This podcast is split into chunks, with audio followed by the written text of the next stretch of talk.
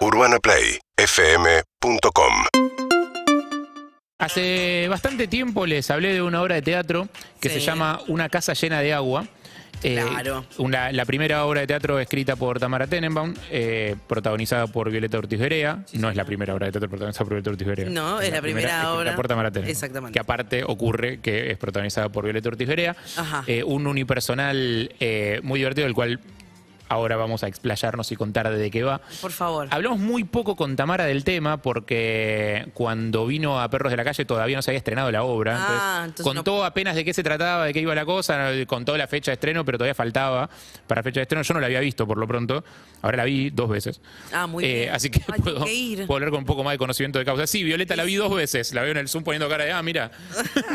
Deberías acordarte porque te saludé las dos. Mira. Po- Pobrecita, las actrices Yo la saludan mucho después de la obra. Así que vamos a saludar a ambas eh, estrellas de este espectáculo. Wow. Eh, a Tamara Teneman y a Violeta Ortiz Berea. ¿Cómo les va? Mucho gusto. Bienvenidas a Perros de la Calle juntas esta vez. Sí. Mucho gusto. juntas pero separadas. Ahí está. Eh, por Zoom, en este caso, estamos todos separados porque, bueno, vieron cómo es la cosa. Seguramente la semana que viene se puede de vuelta, quién sabe, nadie sabe. Eh, primero, Ahora están en, volvieron a Zoom. Eh, no, Nosotros ustedes no. volvieron a Zoom. O sea, noso- eh, nosotros estamos acá en el piso, pero no podemos tener invitados ni columnistas. Los columnistas invitados están por Zoom eh, y parte de los equipos de producción también están desde sus casas. Es como para reducir un poco la cantidad de gente trabajando adentro de la radio, dentro del edificio. Eh, bueno, Perfecto. Eh, pasó ya la primera temporada de Una Casa Llena de Agua, se reestrena ahora el viernes 14 de enero. Eh, les quiero preguntar primero cómo quedaron eh, de, de- la primera temporada, digamos, cómo, o sea, qué, qué- balance hacen, si les gusta, si querés puedes arrancar primero vos, Viole, y después le preguntamos a Tam, que va a tener la mirada de la, autora, que es distinta. Y, y, digo, si cambió algo, aparte de la locación que ahora vamos a contar bien, para la segunda temporada. Bueno, primero pido perdón que están cortando el pasto, no sé qué están haciendo en una casa vecina y hay un ruido medio insoportable, no sé si se escucha. No. No, no se escucha, pero no, entiendo que para vos es insoportable No, tener que hacer eso. Este es sonido. Vas a tener que lidiar con la locura que te genere, lo sentimos. Bueno. Bueno, o sea, todo lo que diga va a estar influenciado por ese sonido. Ok. es una obra de Eh, no, mierda, no la quiero hacer más. Claro, no la aguanto más. Eh, no, el balance, bueno, mega re archi positivo, eh, una sorpresa en realidad, porque bueno, por supuesto que uno cuando hace eh, cual- cualquier este, hecho artístico así, no tiene ni idea cómo va a ser la repercusión de- del otro lado. Y, ah, no, y aparte encima pasan aviones por mi casa, o sea que Ah, bárbaro. ahora está pasando un avión. Eh, Están fumigando la casa de Violeta Ortiz en este momento con agroquímicos. No, no, no. ¿En dónde estoy? Eh, y, y- y a la gente le, le gustó, en general le gustó mucho. Y, y aparte eh, tuvimos así como, bueno, eso de las localidades agotadas, que no es un, un dato menor, pero no solo por, por la, la cuestión exitista, sino porque, porque ya eso nos, bueno, nos dejó así una tranquilidad de, de no estar pensando en, en Mm. vender entradas, que para mí era un poco un fantasma, porque imagínate que yo estaba sola en el escenario Claro. y que no venga nadie era terrible, era como que no venga nadie en mi cumpleaños. Te, te gastaste a todos los amigos en la primera función, después ya está. Ya está, viste, te está insistiendo la gente para que venga, no hay nada más feo. No, no, no, en este caso no. Entonces, bueno, pero eso también era, era este, la respuesta de que evidentemente había un boca en boca porque a la gente le, le gustó y le dijo a sus amigos que le gustó y así eso hizo que, que, que estén todas las, las, funciones llenas. Entonces, imagínate que después de, de esa temporada nos quedamos súper manijas y sabiendo que, por supuesto, había que continuarla. Y, y entonces este, se nos ocurrió, nos ofrecieron las dos cosas a la vez ahí en el Metropolitan, que bueno, es un súper desafío porque es una sala bastante grande, pero es una sala muy grande. Eh, el otro día estuve, estuve yo ahí eh, paseando un poquito por el escenario, porque todavía el, el ensayo general lo tengo el jueves. eh, pero Perdón, es si tenías- muy acogedora. Si tenías Sí. inseguridades con eh, la sala del Centro Cultural San Martín y decías, uy, no sé si se va a llenar, si esto, lo otro, aparte veníamos de mucho de, de pandemia, protocolos, etcétera, con lo cual era como toda una cosa Claro. volver a enfrentarse a una sala llena. El otro día paseándote por el escenario solita, ¿no? Porque como estás solita en la obra porque es un unipersonal. Claro. Eh, ¿Qué te pasó Sí. paseándote por el escenario del Metropolitan Sura, que es un poco más grande? Eh, poco más grande? No, terror, terror, terror. Sí, pero bueno, es así, o sea, se- ya esta semana estoy mal dormida porque ya estoy nerviosa, eh, pero es parte como de- del folclore, ¿viste? Como antes de estrenar, si Sí. no te pasa eso, ya es raro. Hay que Y- sufrir. pero Claro. estoy con, o sea, por suerte no tengo los mismos nervios de, de la vez pasada, que era la incertidumbre total y absoluta de no saber qué corno estábamos haciendo, porque hasta que no lo haces no sabes qué estás haciendo. Y ahora ya, ya está- estoy ahí como, bueno, eso, confío en, en lo que tenemos, confío un montón. Hablando de lo que tenemos, eh, Tamara, eh, tu balance también y contanos un poco de qué va la obra. Vos lo habías contado acá eh, de vuelta antes de que la obra se estrene, pero eh, me parece que ahora, después de haberla visto, yo supongo que se debe resignificar, o sea, eh, del texto a verla interpretada, a verla en el escenario, verla en varias funciones. Eh, Digo, eso, eso te pregunto, ¿qué te pasa ahora con la obra después de haberla visto en escena? Y, y contanos un poco de qué va para los oyentes que no la conocen. No, bueno, mi balance obviamente es repositivo. También yo digo igual mi balance en el sentido de la miré, la vi todas las veces, pero yo no, no hice el laburo que hizo Violeta.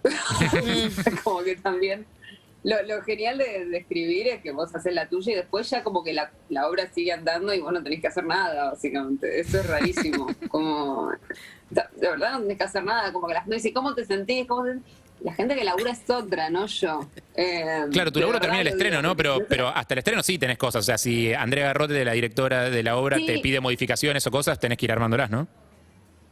Sí, sí. eh, y Andrea me pidió, eh, o sea, la, la única que me había pedido era un cambio de tono del final, que estuvo buenísimo, como lo pidió, y, y- y- y, digamos, y sí me, me sirvió mucho ver la obra muchas veces. Eh, o sea, yo voy prácticamente todas las funciones siempre que puedo, y mm, Wow. no, no porque, o sea, no soy directora ni lo voy a hacer nunca, pero, pero sí Nunca me... digas nunca nunca. digas nunca, Tamara, ¿eh? No, nunca digas nunca. Sí, sí, sí. O sea, tenés Sí, prácticamente sí, todas las no, no, profesiones, no. Tamara. Claro, No, no, casi-. Casi seguro que no lo voy a hacer, pero, pero sí me sirve mucho ver cómo funciona. O sea, a mí me sirve, me sirve mucho para, para escribir teatro, ver qué pasa con lo que uno escribe en, el- en escena. O sea, ver, ver cómo va cambiando, ver los lugares, o sea, ver palabras que a mí me gustaba cómo funcionan en papel y después no Mm. funcionan cuando se dice, con, la dicen en carne y hueso, o, al- o a la inversa. Haber momentos que para mí eran, bueno, esto es una transición, es chiquitito y que la gente ahí o se mata de risa o se reentusiasma por- y que a veces es por algo que estaba o por algo que se arma en escena, ¿no? O sea, Claro. No, no es un, digamos, un texto es algo que, que- un texto teatral para mí tiene que ser necesariamente incompleto, tiene que ser algo que, que- que puede, o sea, que le faltan cosas que hay que, arman todos los demás, me Claro. parece. Total. Eh, entonces eso, eh, pues, porque si tiene todo dicho no va a funcionar en escena. Entonces eh, me parece que, que- que- que me, o sea, me encantó verla y me hizo pensar un montón de cosas nuevas sobre, sobre la obra y, y, y eso, o sea, no cambiemos nada del texto para, para la nueva la nueva temporada, eso quedó como estaba. Contanos de qué va un poco la Eh, obra. También porque... ¿Qué? Contanos de qué va la obra. In- Invítanos, ¿De qué va la invítanos a verla. Las invito a verla, ok. Es, eh, la protagonista es una niñera en la década del 90, eh, que además es estudiante de biología. Y digamos que la situación entonces es, bueno, es un unipersonal, pero que digamos tiene un interlocutor presente teóricamente, que es la beba a la que Violeta cuida y, y que entonces le va Angie. contando todas sus aventuras. Angie se llama efectivamente.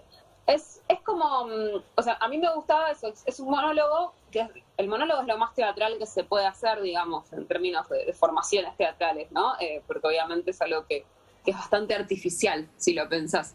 Eh, una persona hablando sola durante una hora y media no es algo que Claro, no está, en la el, vida real. no está el bebé en escena, digamos. Esa es una de las cosas más, eh, más espectaculares de la actuación de Viola ahí, es que el bebé no está en escena y todo el tiempo lo ves. O sea, es como si estuviera totalmente... Exacto. ¿no? Es hermoso eso. Hay que crear esa ilusión. Y, entonces es eso, como que es súper teatral, pero a la vez como es un monólogo con interlocutor presente, en el fondo también es realista. Hay algo que, se arma de, un, bueno, un verosímil, que vos compras lo que está pasando ahí. Y bueno, y, Violeta, o sea, que en realidad se llama Milena en la obra, va contando sus aventuras y digamos que, que el, el punto de giro primero, por decirlo de alguna manera, es que cuando las aventuras que le va contando la beba se vuelven un poco inapropiadas para contarse. Claro. Como que ese es el primer momento donde la obra se enrarece. Como que vos decís, "Mm, sí, está bien esto que está haciendo, Mm, no, no sé, no sé si la veo.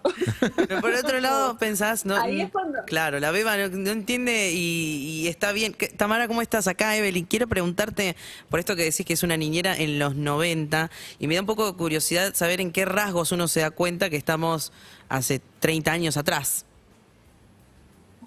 Sí, Buena es un tema ese, porque además uno no lo quiere Gracias, subrayar eso, ¿viste? Como, ay, Menem, ¿viste? No lo querés subrayar tampoco. Pero mm, sí, para mí era interesante pasar la otra época justamente porque, bueno, la obra toca temas que son claramente de género, de clase, o sea, eh, es bastante, para mí es una obra bastante política.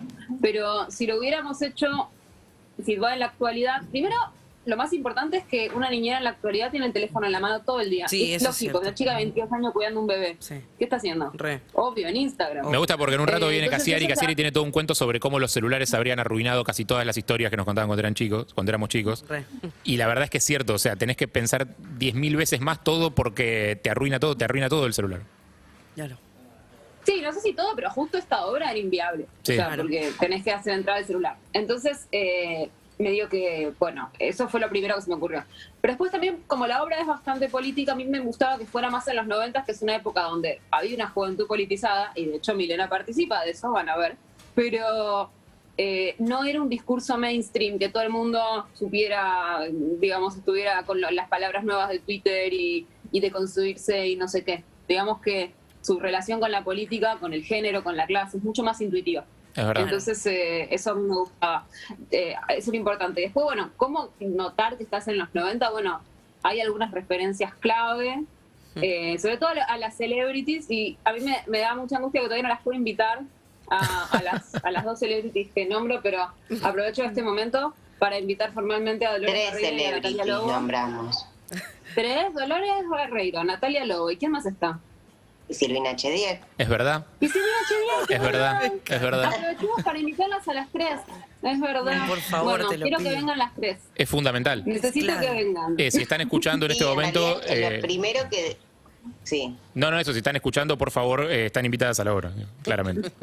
por favor. No, y lo primero que yo digo, que hacer como referencia que estamos en los 90, es que est- estoy ahorrando plata para un viaje y digo, tengo casi 500 pesos, que es la mitad de un pasaje, que ese texto igual lo modificamos varias veces, porque la gente...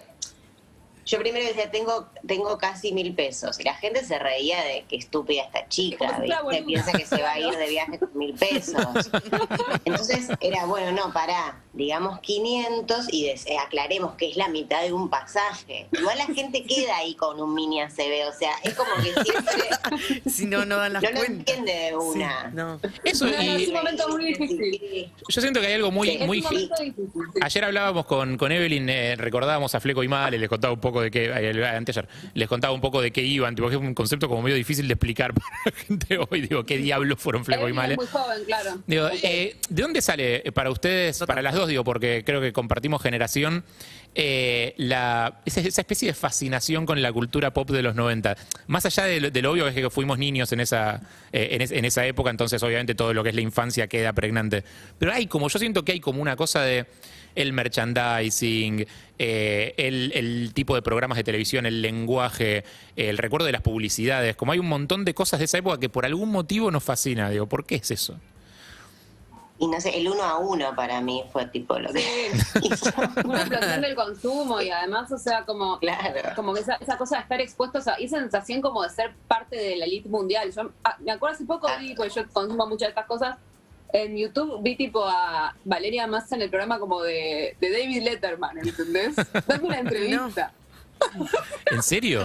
No recuerdo de eso. Soy una modelo argentina dando una entrevista en un talk show, o sea, en un, en- en un late night de ese nivel. Mirá. O sea, pero porque la piba, claro, se tomaba probablemente un Concord, quizás, y iba y venía en un fin de semana de, de Nueva York. a- o sea, como había algo que, que- que funcionaba de otra manera. Los ricos en ese momento pasaban el fin de semana en Nueva York. Yo conozco gente que lo hacía. Oh, Entonces, Sí, eh, también había algo loco que no sé con, a qué responde, que es que las modelos eran estrellas. Ahora ya no pasa eso, ¿viste? Sí. Total. Claro, es verdad. Totalmente. No Capaz que era otro tipo de fama también, Giordano, ¿no? No sé qué. ¿Cómo? Capaz que era otro tipo de fama también. Siento como que ahora capaz de acceder a la fama sola, olvídate del contenido, pero la fama, digo, tiene Sí. otros caminos, quizás más rápidos, quizás más efímeros, quizás más violentos, no sé, pero como que es más fácil acceder a eso, a que, a que te vean y te conozcan. En aquel momento era como, no sé, tenías que saltar la barrera de eh, la tele o las agencias de modelos. o- Ahí tenés que ser Sí, que linda y, ya. O sea, linda y ya. sí, o medio escandalosa también. Es como. Eh, sí. No, pero aparte en esa época ser linda no era solamente ser linda, todas medían un metro ochenta, eran como princesas. Sí, hegemoniquísimas. O sea, era como Sí, otro sí. planeta. Sí. No, Bueno, no, sí, no. con bueno, Lizzie y su fascinación con las modelos de Los los de 90. 90 de Sí, 6. sí, claro, un es capítulo verdad. aparte. Es verdad. Claro. Me, me da. Es que había, o sea, yo me sé el nombre de muchas modelos de esa época. Ahora no me sé Yo el nombre también, de una modelo, creo que Mica Argañarás, punto. Yo el otro día como la- vi a una por la calle y le dije a mis amigas, tipo, chicas, está Lorena Cericioli. Por silencio. claro. La emoción, aparte. Sí. Es Lorena Cericioli, no la. Vicky Fariña, ¿se acuerdan? Vicky Fariña. como- Claro, pero te puedes Ay, es que también había un programa llamado 90, 60, 90. Ay, Claro, sí, totalmente. Claro. Eh, canceladísimo, ¿no? O sea, Eh, Sí, hoy día no. no muy viable Claro, sí, sí, para la televisión. un, un metro ochenta se llama. Me da, me da un, un- un metro ochenta. Me da un poco de, de curiosidad, Viole, saber si más allá de- del texto de Tamara, hubo un trabajo eh, de como ver de dónde nació esta niñera, digo, todo el trabajo previo del famoso background de la. Si la Dain- Daniel de Lewisaste. Sí, Exactamente, eso que dijo él. Eh, no, no hicimos ese trabajo con Andrea, no, no hablamos como de la previa del personaje ni nada de eso, medio que nos metimos directo, pero porque también ella cuenta un montón de sí misma en la obra. Ah, claro, O sea, no, no es, no hizo o sea, falta. es como que le cuenta todo a la nena, entonces eh, no- como que un poco no hace falta demasiado. Sí, por supuesto que yo me imagino cosas y eso, porque pero sobre todo en el- mientras que le voy contando, porque lo digo. Y lo que sí hubo un trabajo intenso fue con, con encontrar a la bebé. Ese sí era Ah. como un gran desafío para nosotras. Porque bueno, cuando dijimos que no iba a haber una bebé en escena, porque también es una decisión, podríamos haber dicho, bueno, ponemos un muñeco, no sé, que quizás hubiese sido una decisión bastante espantosa, pero podría haber pasado. Mm. Cuando decimos que no iba a estar y que yo sí le iba a estar hablando al invisible, digamos, eh, bueno, el, el desafío era ese, que no quede horrible, que, que a ver qué pasaba, Claro. si, si, si se lograba. Y yo creo que, que lo- bueno, es lo que decía Harry hace un rato, que, que mucha gente me- nos dice que, que terminan viéndola a la nena de algún modo. Claro. Eso y a, y a los Así efectos que- del, del diálogo con un bebé, porque yo acá eh, actúo 100% sobre prejuicio, pero eh, Tam, eh, vos no tenés hijos, pero me imagino que debes ser una de esas personas como yo que le habla a los niños como si fueran adultos. Eh, de- corregime si me Por equivoco. supuesto, pero porque mi mamá es pediatra y me dijo que es mejor así, porque me dijo que, que después los chicos, si les hablas como tontos, aprenden a hablar como tontos. Primero mi mamá siempre me dijo que hay que hablarles así. Excelente. O sea, no les hable como tontos porque habla como tontos. Bueno, y en, en función de eso, digo, porque claramente se nota que está escrita por una persona que le habla a los niños como si fueran adultos, que está muy bien. Eh, en función de eso, te pregunto, Viole, si modificó tus diálogos con tu propia criatura, de haber estado tanto tiempo ensayando y haciendo eh, una obra en la que estás contándole cosas indecibles eh, a, un bebé. No, no, no modificó, pero sí, por supuesto que me ayuda un montón tener a Lila para hablarle a Angie, que es la bebé en la ficción. O sea, yo estoy eh, envuelta en esa situación las 24 horas del día, entonces ¿Le hablas mucho a eh, Lila? no, no me es algo artificial. O sea, te- te- tenés, esos, tenés mano esos en momentos este de... momento. ¿Tenés esos momentos de tipo, estás haciendo algo y le hablas, le vas contando cosas? Sí, no sé si contarles, pero sí le hablo un montón, aparte, o sea, le voy explicando el mundo. Eh, bueno, esto es un árbol, vos fijate que ahí, o sea, las hojitas, no, sé, le explico cosas. Vos fijate que ahí. Para, ¿Cuánto tiene tu No, hija? ella, ahora empezó a hablar y es muy graciosa porque, claro, habla un poco como yo. Entonces me dice, ¿está rico? ¿No? Dice, no. Me pregunta. La quiero. Me pregunta, Y me dice, ok, también. No, no, no. Me, me- me gusta porque justo la escena que escribís de los árboles me hace acordar mucho de la escena de la obra en la que eh, la niñera le habla a la, a la chica de su fascinación con los pulpos. Digo, dice, y, y habla de las cosas más maravillosas que podía hacer un pulpo. Digo, me imagino algo muy parecido vos explicándole los árboles. Uy, qué... Sí, bueno, No, pero lo que sí hice con Lila mucho al principio era leerle, pero para yo poder leer un libro, y me acuerdo que le leí las malas, o sea, leí todas las malas, se lo, se lo leía a Lila con seis meses, y yo decía, suerte que no entiende, ¿viste? Pero Sí. era como la misma situación. Las malas de Camila Sosa sí y te iba a Yolanda. decir, a mí me, me parece que igual, igual te hace pensar en las cosas que los chicos escuchan, porque yo pienso, por ejemplo, en las veces que por ahí no le, no le hablas a ella, pero nosotras hablamos delante de ella de cualquier cosa. Sí, Sí. sí, claro. Y eso es muy loco, como que uno piensa, o sea, como que, ok, a Angie le hablan de cualquier cosa, pero nosotros hablamos delante de ella de cualquier cosa y algo queda. supongo, Algo queda, su- se- en su seguro que sí.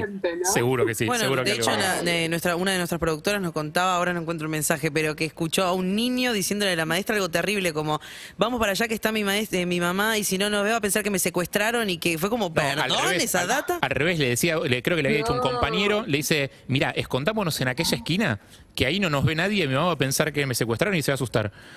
No, no, no, señor. No. Bueno, eso alguien en algún momento Alguien se lo dijo. Alguien en algún lado lo escuchó. Hay que tener cuidado. Eh, bueno, 14 de enero, entonces, el viernes se estrena, se reestrena Una casa llena de agua en el Metropolitan Sura.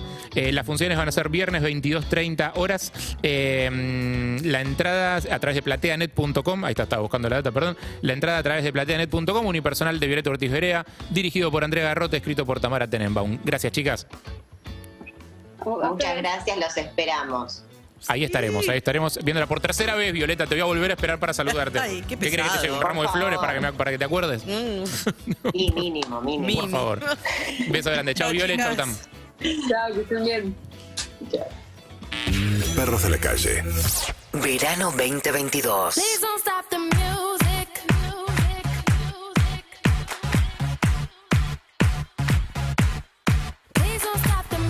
Seguimos en Instagram y Twitter. Arroba Urbana Play FM.